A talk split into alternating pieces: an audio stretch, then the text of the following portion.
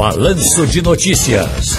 Tá no seu direito. Deixa eu falar agora com a advogada Luiz Lacerda, gente. Ela é especialista em digi direito digital e é integrante da Associação Nacional de Profissionais de Privacidade de Dados, ANPPD, e da Liga de Direito Digital de Pernambuco. Menino, o negócio tá sério. Doutora Luiz, que prazer ouvi-la e vê-la também aqui na nossa Rádio Jornal, no Balanço de Notícias. Veja que hoje é sábado, é sexta-feira, tem meu chapéuzinho de fim de semana já, porque é feriado, não tem programa na televisão. Tenho uma camisa aqui leve pra gente ficar leve, então não, não tô hoje. As pessoas dizem assim, não, mas você vai tão leve hoje, acho que é sexta-feira. Doutora Luiz, como vai? Tudo bem, querida? Tudo bem. É, primeiro, obrigada pela oportunidade, tá? E tá sendo um prazer. Muito bem. Olha, a gente tem visto por aí, doutora Luiz, muitas pessoas fazendo publicações né, na internet para celebrar o recebimento da vacina contra a Covid-19. Eu fiz isso na primeira dose, vem aí a segunda agora. E essa alegria é completamente compreensível, evidentemente. Só que algumas dessas, dessas postagens, eh, aliás, algumas dessas pessoas, elas postam fotos do cartão de vacinação com dados pessoais e informações do vacinador, da pessoa que está aplicando. Quem faz isso está correndo algum risco?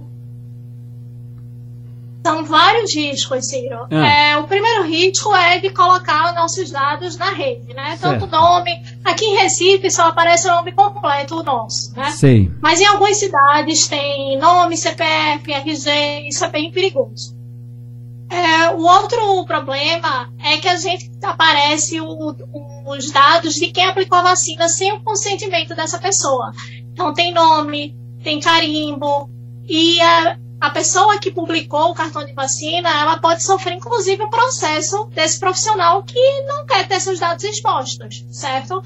O outro problema é que a partir do momento que a gente posta o nosso cartão de vacina, vai aparecer o lote, o tipo de vacina, e isso é muito perigoso para a gente gerar certificados de vacinação que já já vão ser necessários.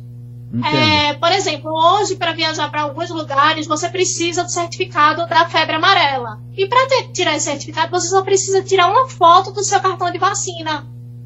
E aí, imagina isso com a Covid, uma pessoa que não se vacinou fazendo uma montagem, tirando é, o certificado de vacinação do Covid sem ser vacinado. A gente até viu na França agora, dia 13, depois que Macron anunciou né, que alguns eventos só vão poder ser frequentados por quem tomou a vacina ou por quem apresentar o teste negativo, ah. mais de 1 milhão e 700 pessoas elas correram para agendar a vacinação. Perfeito. Além disso, a Copa América, quase 20 pessoas, já foi comprovada a fraude. Então, é, são dados sensíveis, são dados de saúde. Agora, doutora Luiz, em, em, que situações ou quais situações eu sou obrigado, a pessoa que está ouvindo a gente agora é obrigada a fornecer número, por exemplo, do CPF? E quando eu devo dizer não para me proteger? Então, obrigado, você não é hora nenhuma, tá? Só que a gente sabe que alguns serviços como serviço do gov.br, a gente precisa fornecer os CPFs, mas aí a gente está acessando nosso próprio, é, nossa própria conta. Perfeito. Assim. E aí o ideal é que quando a gente receba aquelas ligações, que aí alguém pergunta, por favor, me dê o número do seu CPF, que a gente, que a pessoa diga e a gente confirme ou não. E até se desconfiar, desligar e ligar para onde estão dizendo que de onde é. Eu, eu vou dar a mão a palmatória, assim que se fala, né? A mão a palmatória, porque eu, eu faço assim, eu nem parei às vezes, mas ultimamente conversando muito com, com, com vocês aí, operadores de direito, vocês que entendem das leis, das letrinhas da lei, eu estou ficando preocupado, porque ah, em farmácia e lojas de eletroeletrônicos, qualquer coisa que a gente vá comprar agora, o camarada faz, seu CPF, por favor. Aí eu digo, é tal.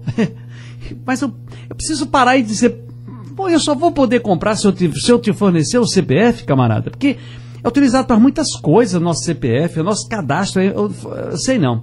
Agora, se eu descobrir que alguém utilizou os meus dados indevidamente, a quem eu devo recorrer? Qual é o, qual é como é que eu posso fazer para denunciar isso?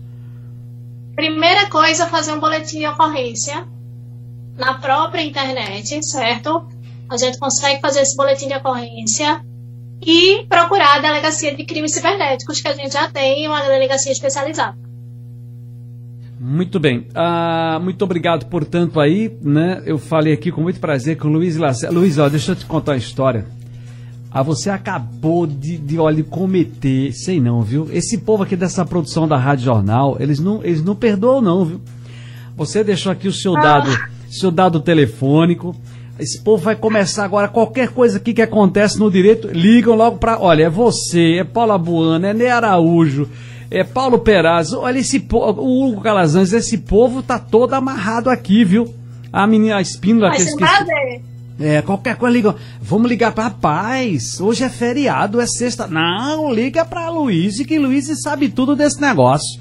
Tá bom, fazer o quê? Eu nem lhe conhecia, viu, doutora? A culpa é delas, é da, da, da Larissa Correia, da Natália, que estão ali trabalhando. Elas que perturbam vocês. Eu não sei de nada, viu? Foi um prazer.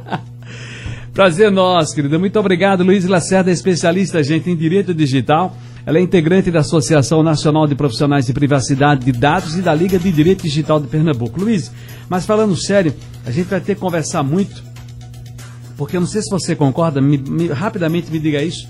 É o que a gente mais deve discutir agora, também essa coisa do, do, da proteção de dados, não é verdade? Sim. Muito importante, importante alertar a população, importante deixar todo mundo ciente dos seus direitos e deveres, do cuidado com, nossos dados, com o tratamento desses dados, dados de saúde, é tudo muito importante. Muito bem. Luiz Lacerda, muito obrigado mais uma vez. Um abraço grande, bom feriadão, tá? Eu agradeço.